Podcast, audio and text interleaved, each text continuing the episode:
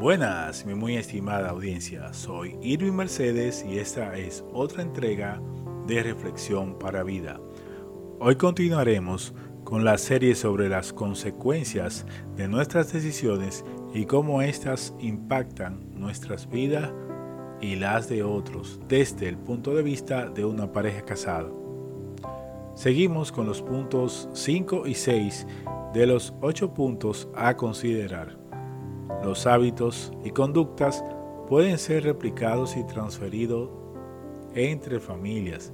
Esto es muy bueno siempre y cuando estos sean los adecuados para el matrimonio.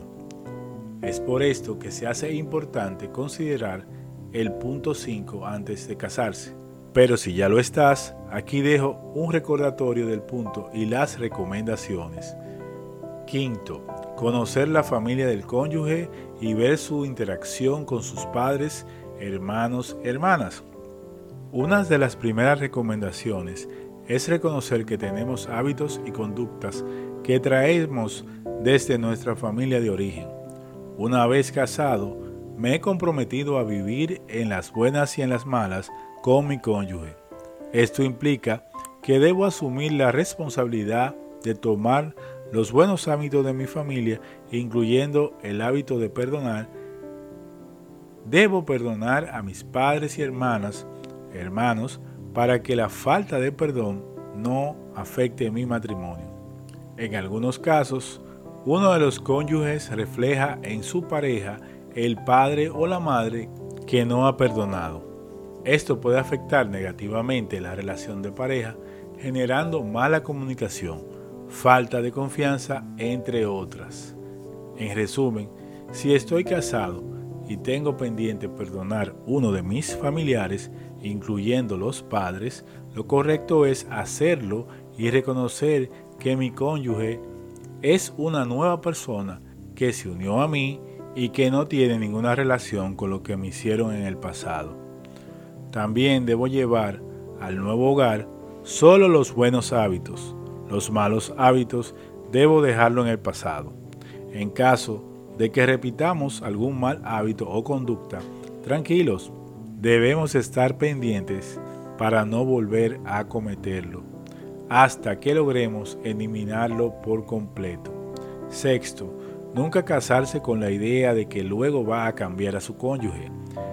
¿Han escuchado la frase, tranquilo, cuando me case yo lo cambio? El resultado final de esta frase es que aquellos que contraen nupcias con este objetivo terminan separados, a menos que reconozcan que no pueden hacerlo y que solo si la persona acepta a Jesucristo en su corazón de verdad, puede iniciar el proceso de transformación. Sin embargo, el que desea el cambio debe iniciar el proceso de transformación primero. Escuchemos qué dice el apóstol Pablo en 2 de Corintios capítulo 3 versículo 18 de la Nueva Versión Internacional. Así, todos nosotros que con el rostro descubierto reflejamos como en un espejo la gloria del Señor, somos transformados a su semejanza con más y más gloria por la acción del Señor, que es el Espíritu. Fin del versículo. Solo por la vía de Jesucristo podemos ser transformados. Es por esto que se hace importante creer en Él, para que este proceso de transformación se haga realidad en nuestras vidas. Este proceso de transformación no es de inmediato, así que ambos cónyuges deben apoyarse en el amor de Jesucristo para poder lograr la transformación de sus vidas y su matrimonio. En caso de que fallen, deben animarse uno al otro en vez de juzgarse mutuamente. Te invito a que le abras la puerta de tu corazón a Jesucristo para que te acompañe en el proceso de transformación. Oremos. Padre amado, hoy vengo a ti reconociendo que soy un pecador, que limpiaste mis pecados a través de la muerte en cruz de tu Hijo Jesucristo.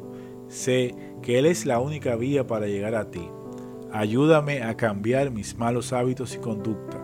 Ayúdame a perdonar, a transformarme. Hazme la persona que tú quieres que yo sea. Inscribe mi nombre en el libro de la vida en el nombre de tu Hijo Jesucristo. Amén. Ahora, a poner la entrega en práctica.